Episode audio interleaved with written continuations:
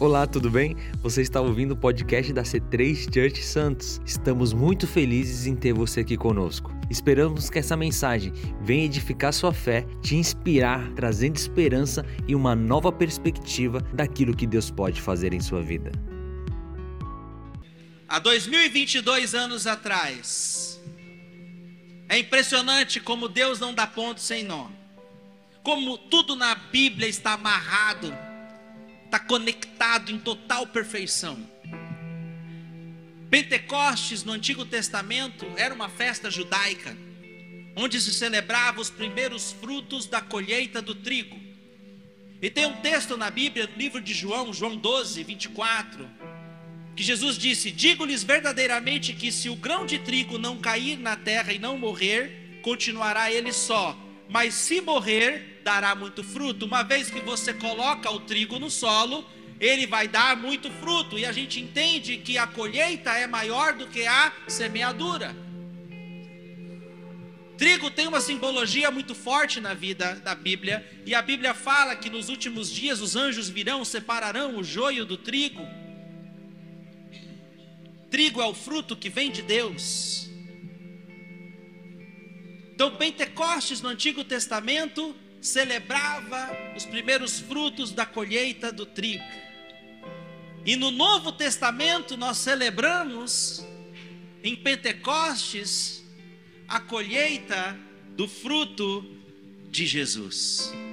Ele foi o trigo que morreu, que foi enterrado no sepulcro, mas que ressuscitou e gerou muitos outros filhos.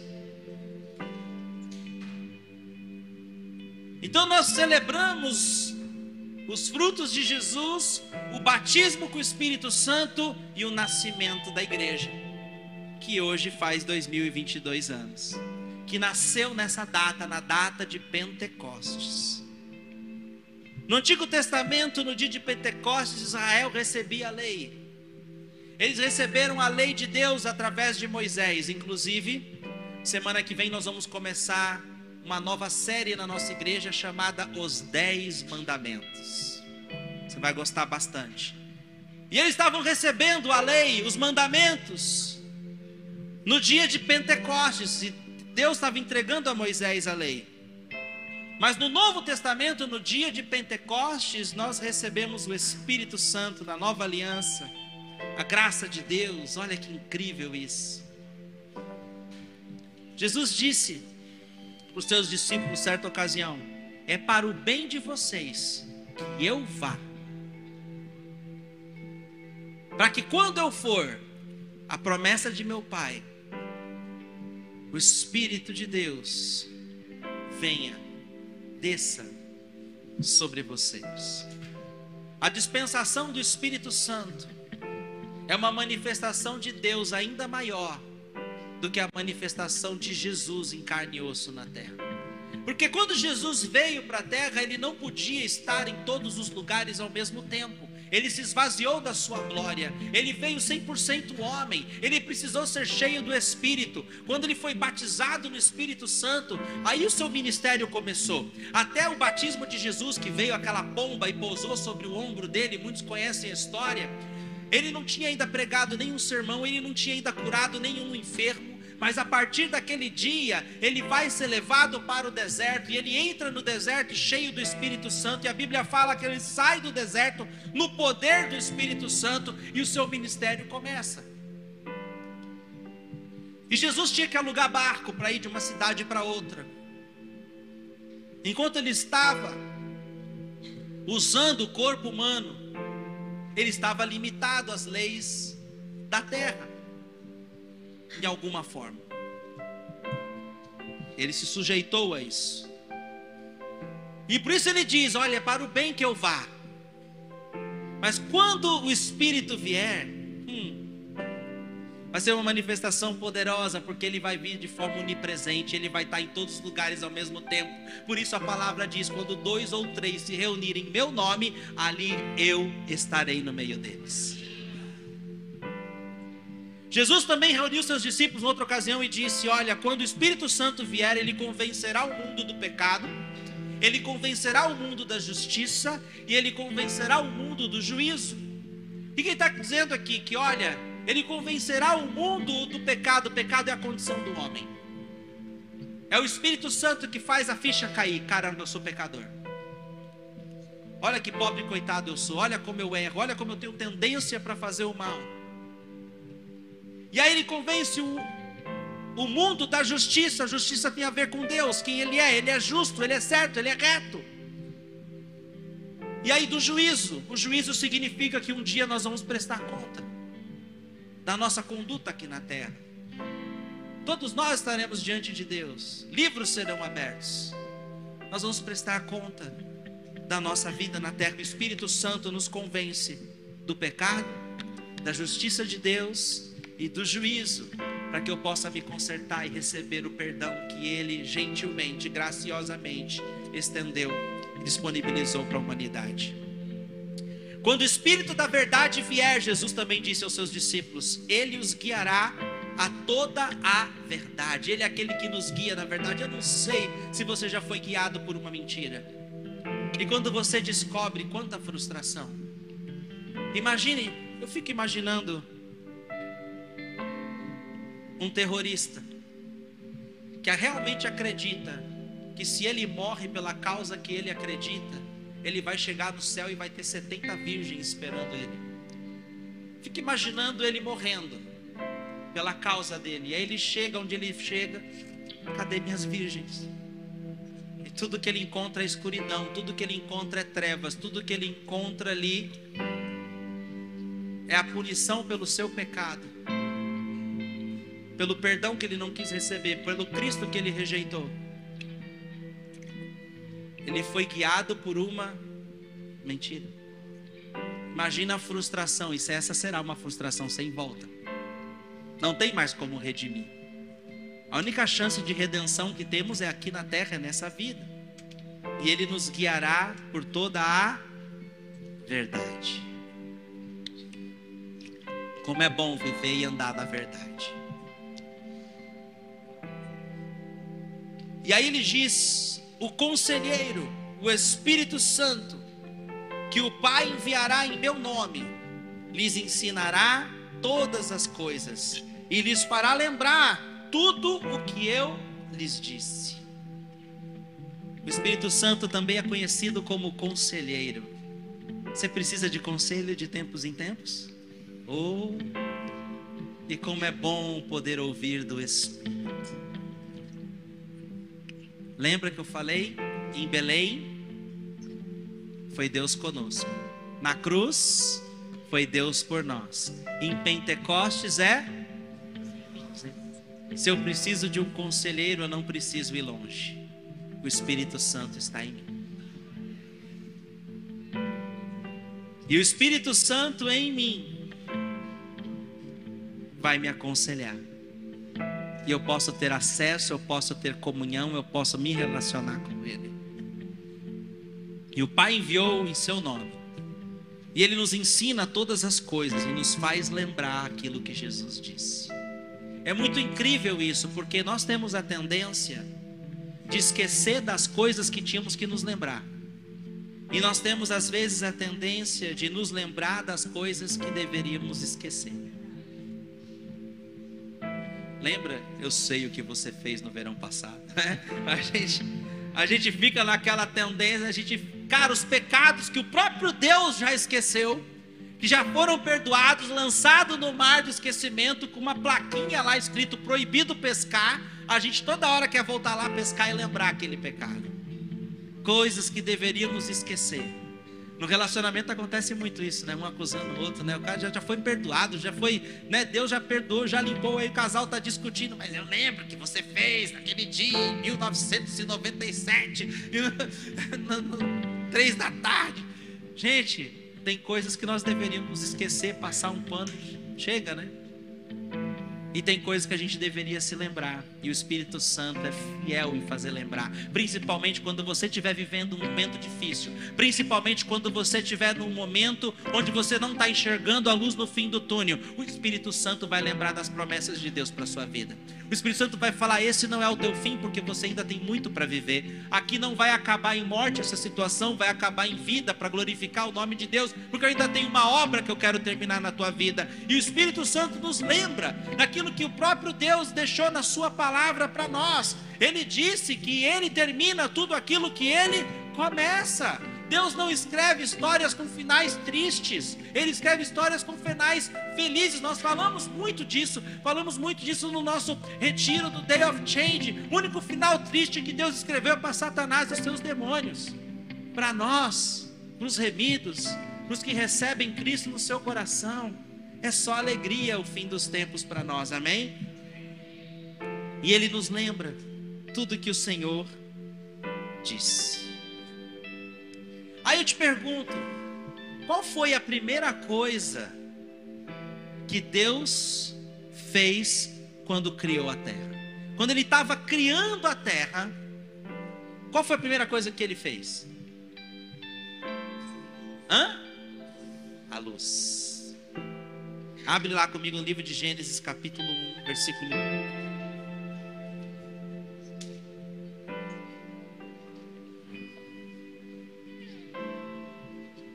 Diz assim: No princípio, Deus criou os céus e a terra. Era a terra sem forma e vazia. No original, a terra era Torru Borru. É o original das escrituras que significa caos. Que significa caos e significa turbulência, significa confusão.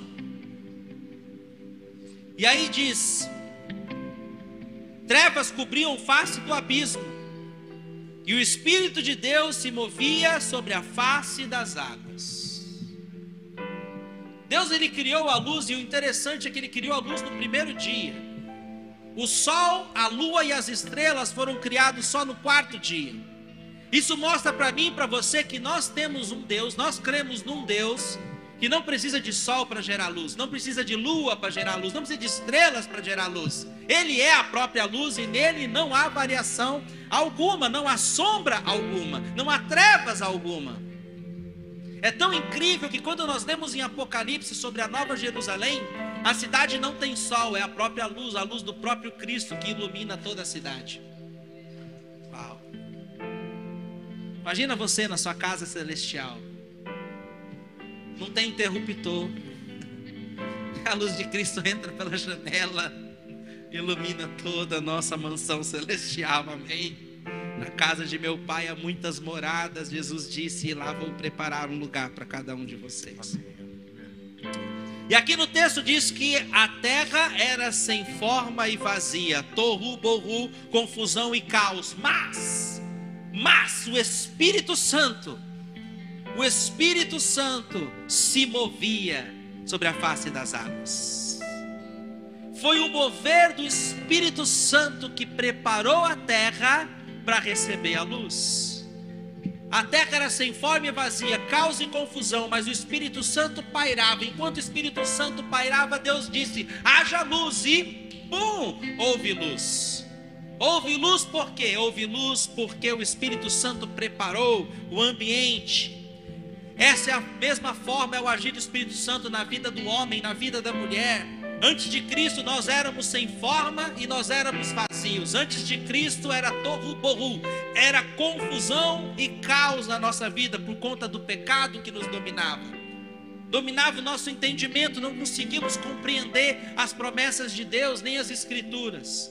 Mas o Espírito Santo começou a pairar sobre nossa vida. O Espírito Santo começou a mover em nossas vidas. Muitos porque tinha alguém orando, alguém clamando, alguém buscando intercedendo por nós. E o Espírito Santo começou a agir no nosso coração, a remover as escamas dos olhos, a tirar o tampão dos ouvidos e nos dar um coração capaz de receber, compreender a graça de Deus. É Ele quem nos prepara para vermos, reconhecermos e recebermos a luz de Cristo. Olha a importância do Espírito Santo. E muita gente tem uma imagem muito errônea do Espírito Santo. Tem gente que, é, quando pensa no Espírito Santo, ainda acha que ele é uma força. Igual Guerra nas Estrelas, Luke Skywalker, que a força esteja com você. E o cara acha que é ali aquele negócio, o cara faz com a mão assim, né? Aí ele fica fraco. Espírito Santo é a terceira pessoa da Trindade. Ele não é uma gosma, ele não é uma energia cósmica, ele não é uma bolha ambulante, flutuante. Ele é uma pessoa, Deus Pai, Deus Filho e Deus Espírito. Ele é a família de Deus. É. Em Mateus 28, 19, portanto, vão, façam discípulos de todas as nações, batizando-os em nome do Pai, em nome do Filho e do Espírito Santo. E quando nós lemos o livro de Gênesis é muito interessante. Porque em Gênesis, no versículo 26 do capítulo 1, Deus disse: Façamos o homem a nossa imagem, conforme a nossa semelhança. Vamos fazer o homem, quem? Deus Pai, Deus Filho e Deus Espírito. Como? Na nossa imagem na nossa semelhança. Então eu e você fomos feitos parecido com o Espírito Santo, parecido com Jesus, parecido com o Pai. Então, quando você vê o Espírito Santo e você lê no livro de Gênesis, o Espírito Santo pairava sobre a terra, não é uma coisa abstrata pairando sobre a terra, é algo como se fosse o Superman, assim, ó, pairando sobre a terra. Então, entender? Quando nós oramos o Espírito Santo atuar, é uma pessoa. Tem relatos de irmãos e irmãs que tiveram uma experiência visual com o Espírito Santo, e era a silhueta de uma pessoa, o entendimento de ser uma pessoa. A pessoa do Espírito Santo, ele se entristece, ele tem ciúme, mas ele também é cheio de amor. No Antigo Testamento, o Espírito Santo vinha sobre pessoas específicas. Nós vemos quando o profeta Samuel unge o rei Davi, a Bíblia fala que naquele momento o Espírito Santo se apossou de Davi. Mas os irmãos de Davi não tinham o Espírito Santo, o pai de Davi não tinha o Espírito Santo. O Espírito Santo vinha para pessoas determinadas para cumprir certas tarefas. Moisés foi chamado por Deus para construir um tabernáculo, onde Deus iria habitar no meio do seu povo. E eles eram escravos. E a Bíblia fala: Deus disse para Moisés: Eu escolhi Bezalel filho de Uri, filho de Ur, da tribo de Judá, e o enchi do Espírito de Deus, dando-lhes destreza, habilidade e plena capacidade artística. A gente lê isso no livro de Êxodos, que aquele homem, Bezalel, recebeu o Espírito Santo para ter capacidade sobrenatural para ele poder construir o tabernáculo. Ele era escravo e agora ele passou a ser construtor por causa da presença do Espírito Santo na sua vida.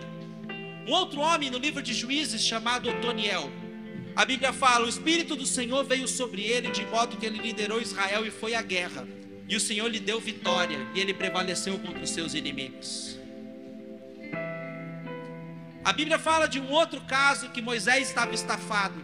Moisés era o juiz de toda a nação, tinha mais de um milhão de pessoas. Imagina quantos problemas, quantas é, causas para ele julgar.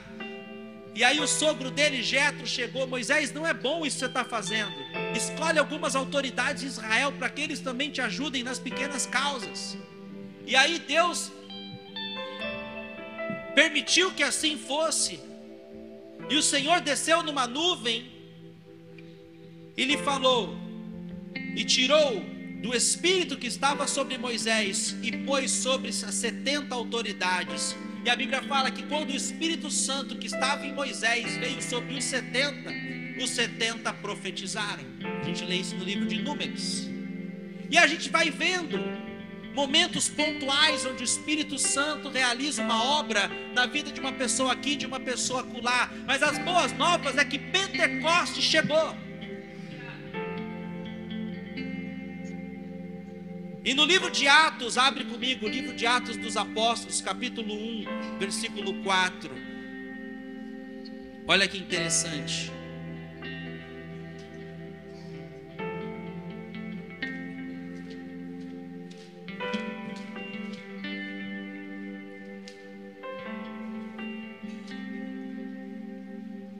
Atos 1, versículo 4, certa ocasião, quando enquanto comia com eles, aqui ele está relatando, o autor de Atos está relatando sobre Jesus. No momento, Jesus, enquanto comia com os discípulos, deu essa ordem: Não saiam de Jerusalém, mas esperem pela promessa do meu Pai, da qual falei a vocês. Pois João batizou com água, mas dentro de poucos dias, esses dias foram dez, vocês serão batizados com o Espírito Santo.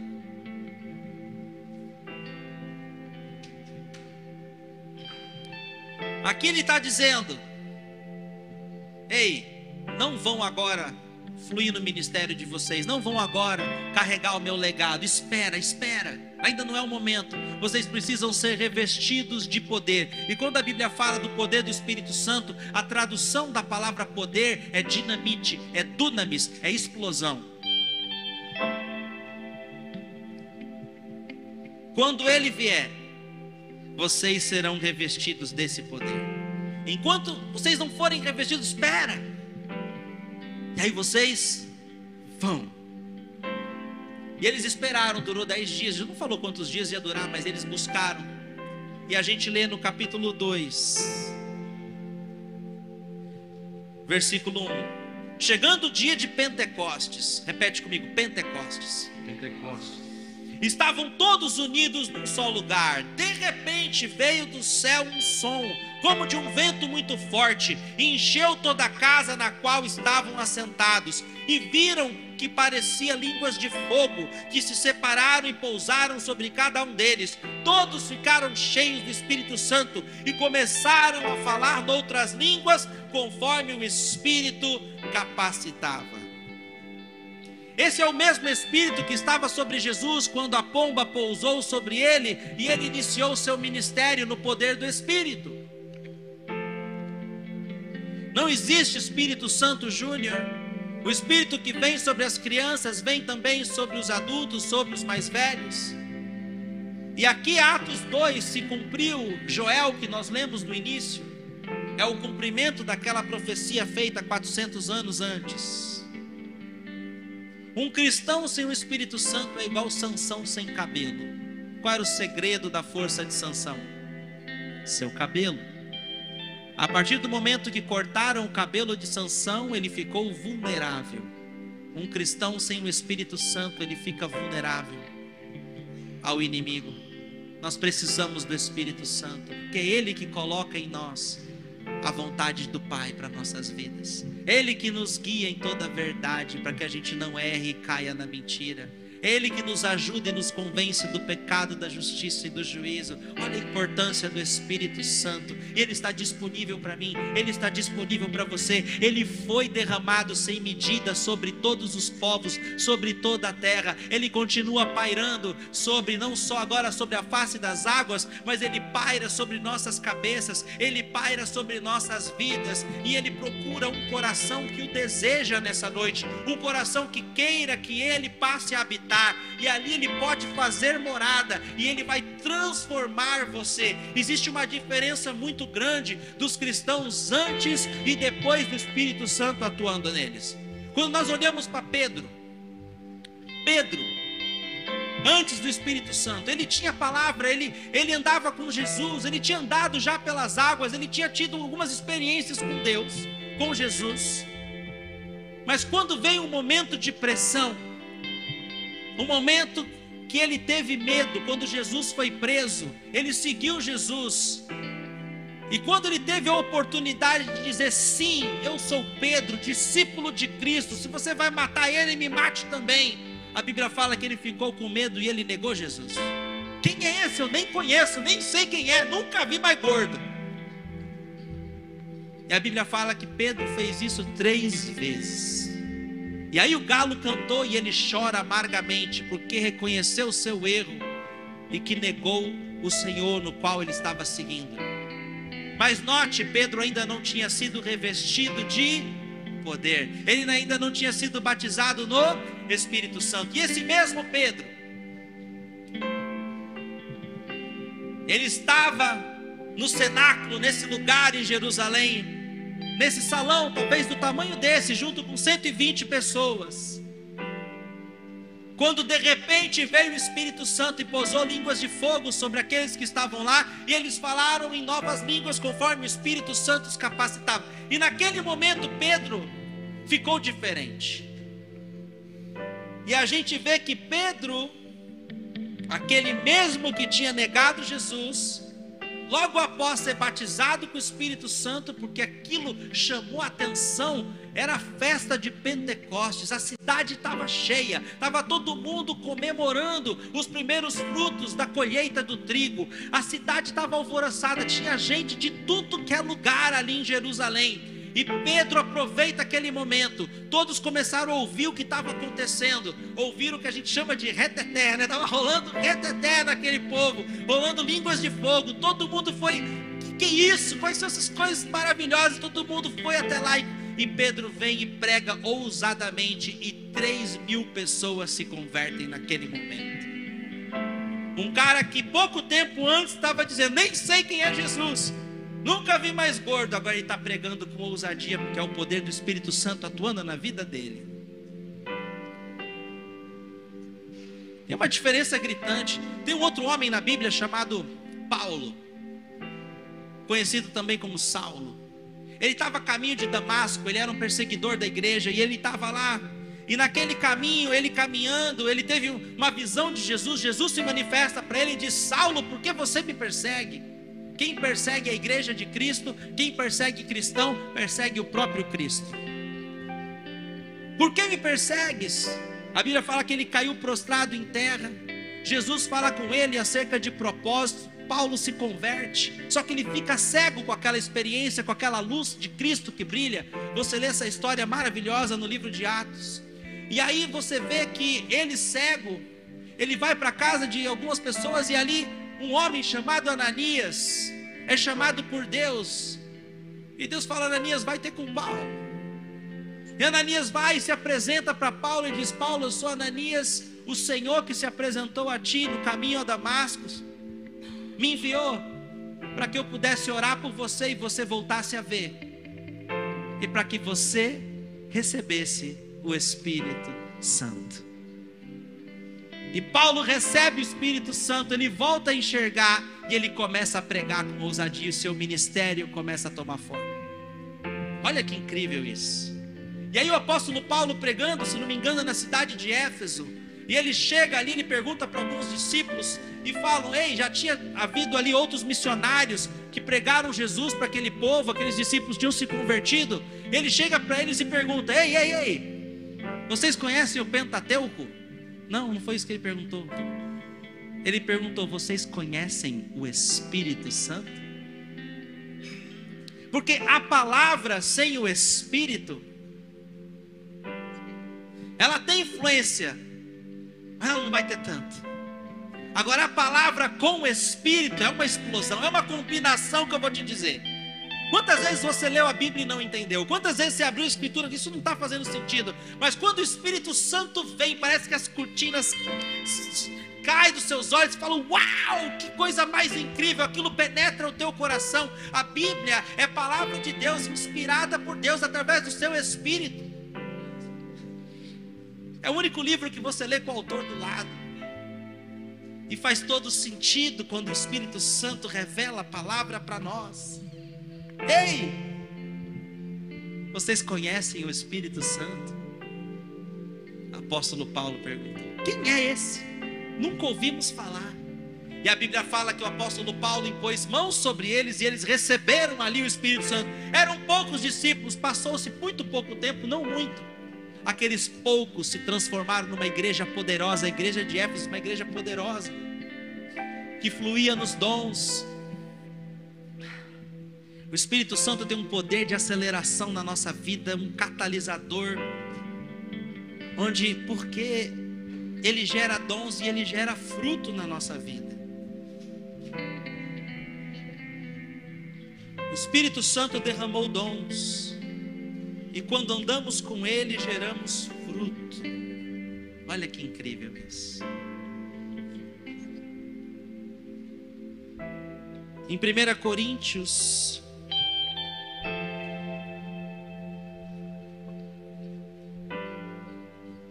diz o seguinte: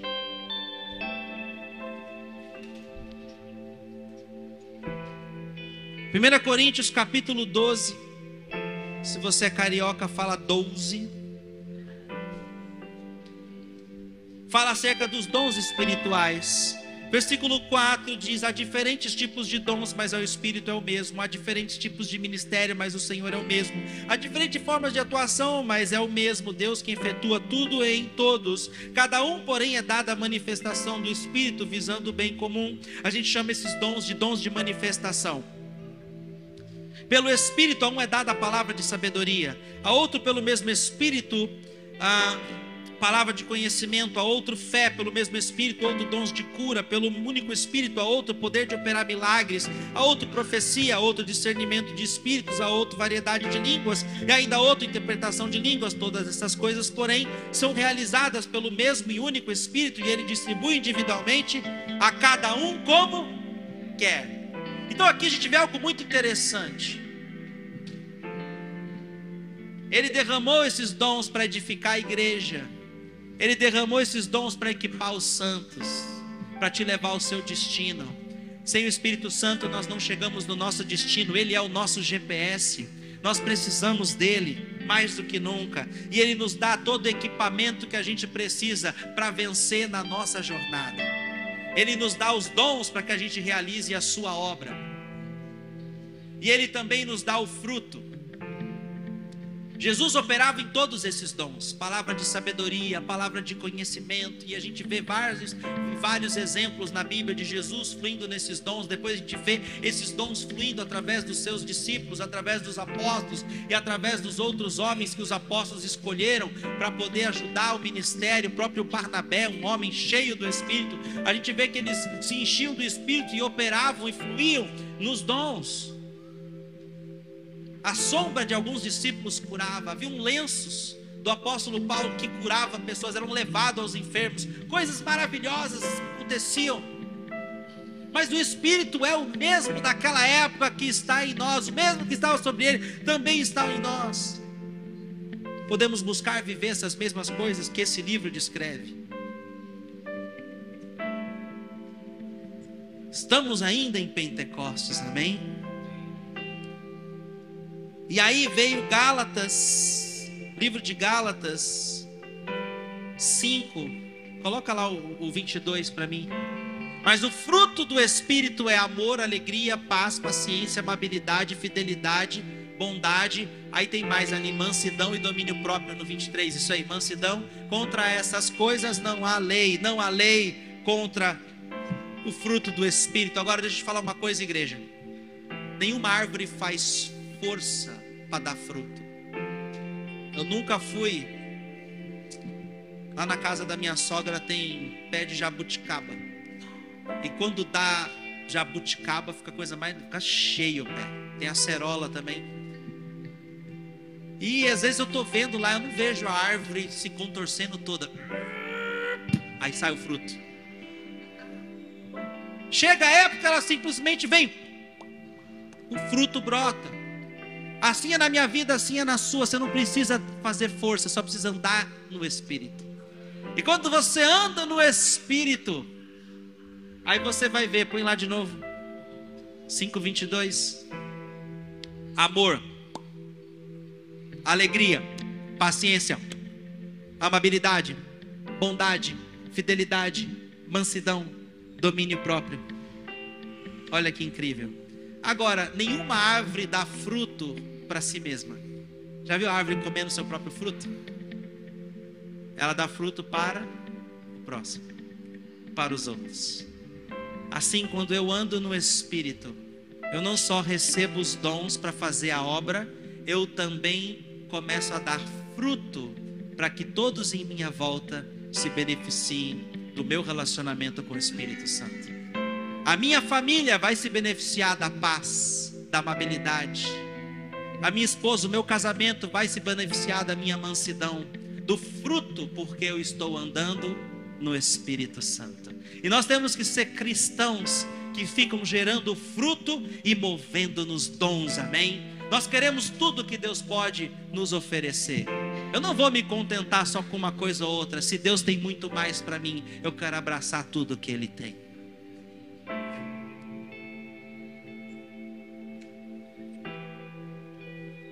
Atos 3:1. Atos 3:1.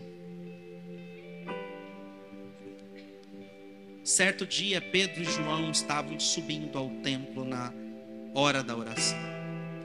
Às três horas da tarde, estava sendo levado para a porta do templo chamada Formosa um aleijado de nascença, que ali era colocado todos os dias para pedir esmolas aos que entravam no templo. Vendo que Pedro e João iam entrar no pátio do templo, pediu-lhes esmola. Pedro e João olharam bem para eles, então Pedro disse: Olhe para nós. E o homem olhou para eles com atenção, esperando receber deles alguma coisa. Olha que interessante o que esse texto está dizendo. Tinha um aleijado, ele era colocado na porta do templo sempre. E ele na porta do templo ele tirava o seu sustento com as esmolas que as pessoas lhe davam. Se alguém chegasse para ele e lhe desse muito dinheiro, talvez milhões, ia transformar a vida daquele homem? Ia dar uma condição melhor de vida. Talvez ele ia aí poder pagar um enfermeiro para cuidar dele, para dar banho nele, alguém para fazer comida para ele. Ele ia melhorar de vida, mas ele não seria transformado. Ele teria seus pecados perdoados? Também não. Ele herdaria a salvação e o reino dos céus? Também não. Então ele olha para Pedro e para João, esperando receber deles alguma coisa, alguma coisa material, alguma coisa que o ajude na sua sobrevivência. E o apóstolo Pedro vira para ele e diz: Olha, querido, não tenho prata nem ouro eu não tenho nada que pode melhorar você de condição. Eu não tenho nada que pode melhorar sua sobrevivência. O que eu tenho é muito melhor que isso. O que eu tenho, isto lhe dou.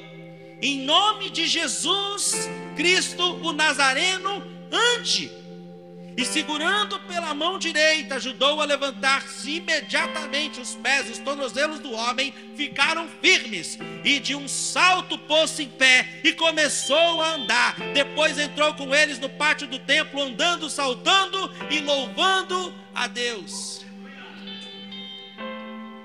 Pedro não tinha prata, não tinha ouro, aquilo não iria transformar a vida dele. Pedro disse: Eu tenho algo muito melhor que prata e com ouro. Eu tenho a presença e o poder do Espírito é. Santo dentro de mim, e no poder do nome de Jesus a quem sirvo, de quem sigo, poder do Espírito Santo. Homem, levanta e anda. E imediatamente a perna que era atrofiada, ela ficou perfeita, os ossos ficaram perfeitos, os tendões ficaram perfeitos, tudo se esticou e imediatamente imediatamente, a palavra diz imediatamente, imediatamente, pele cresceu, os vasos sanguíneos se esticaram, tudo se, que estava contorcido ficou de jeito reto e perfeito, força veio sobre as pernas daquele homem, e ele num salto se colocou de pé, começou a andar, começou a pular e começou a glorificar a Deus.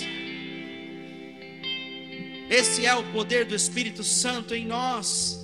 Deus não quer só transformar você, mas Ele quer gerar transformação através de você, pelo seu Espírito e Sua presença. Os milagres são para hoje. Eu creio em milagres porque eu creio em Deus. E o aleijado entrou no templo. Quando todo o povo o viu andando, todo o povo viu louvando a Deus, Versículo 10: Todo o povo reconheceu que era ele, o mesmo homem que costumava mendigar sentado à porta. E todos ficaram perplexos e muito admirados com o que tinham acontecido. E aí veio Pedro, aproveitou o momento. Agora que eu tenho a atenção de todo mundo, agora que todo mundo viu um milagre, Pedro prega de novo. Na primeira pregação, 3 mil se converteram. Na segunda pregação de Pedro, agora, 5 mil pessoas recebem a Cristo. E ele não só prega para eles, para remissão de pecados, para que eles sejam perdoados, ele também prega: olha, vocês também precisam ser batizados, vocês também precisam do Espírito Santo. Uau! O mesmo Pedro que negou Jesus, é o Pedro que estava realizando milagres e pregando com ousadia, por causa do Espírito Santo que agora atuava nele. Consegue ver a diferença, irmãos? Que o Espírito Santo faz nas nossas vidas? E ele está aqui. Vamos ficar de pé, por gentileza. Esse mesmo Espírito que pousou sobre o ombro de Jesus, esse mesmo Espírito que no dia de Pentecostes, há 2022 anos atrás, de repente entrou no cenáculo, entrou naquele lugar onde os 120 discípulos estavam reunidos e os batizou e os revestiu de poder. Ele está aqui também nessa noite. E dele sai poder para curar. Esse aleijado foi curado por inteiro. Ele não podia entrar no templo, porque ele era aleijado, moribundo, mendigo. Mas após o Espírito Santo vir sobre ele, a cura, o milagre se manifestar na vida dele, aquele homem passou a entrar no templo e a louvar a Deus. Sua vida foi restaurada. Eu não sei se você precisa de um milagre hoje. Mas esse mesmo Deus que curou esse aleijado pode curar você. Uma excelente noite a todos. E aí, curtiu a palavra? Se você quiser ver mais conteúdos e saber do dia a dia da nossa igreja, nós te incentivamos a nos procurar nas nossas mídias sociais. Estamos no Instagram, Facebook e também YouTube e Twitch. Basta você digitar C3 Church Santos. É isso aí, que Deus abençoe a sua vida e até mais.